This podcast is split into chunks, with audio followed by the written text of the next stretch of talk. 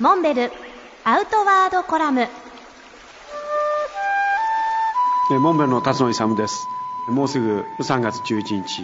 あの今し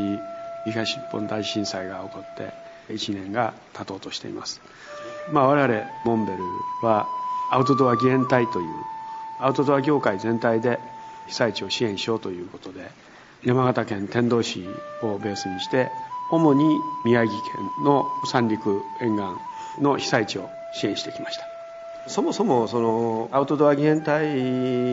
の発端であったのは今から17年前の神戸淡路大震災の時にアウトドア用品とりわけテントとか寝袋それからキャンプ用品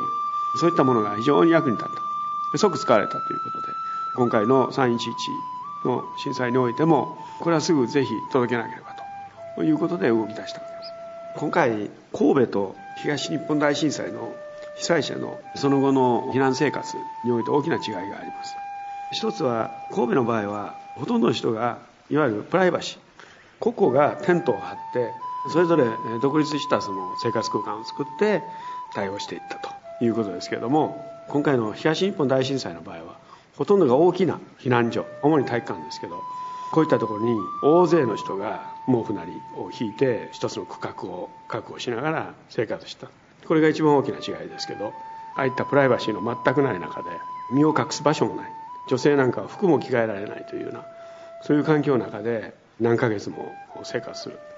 そういう姿を見てですねこれはやっぱり非人道的な生活空間であろうというふうに僕は思いました。管理する側の論理としてはみんな見渡せた方がいいということはあるんでしょうけどそこに住まいする被災者としてはやはりプライバシーが欲しい。でそこで考えたのが避難所用のテントですね。このテントは野外に張るわけじゃないんで雨風をしのぐ必要がないんで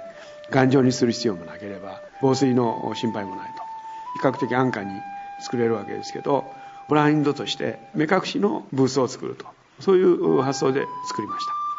これをまあできればこれから東南海の地震が起こるであろうと想定されるような自治体にぜひ紹介させていただいて準備していただきたいなとこういうふうに思ってます。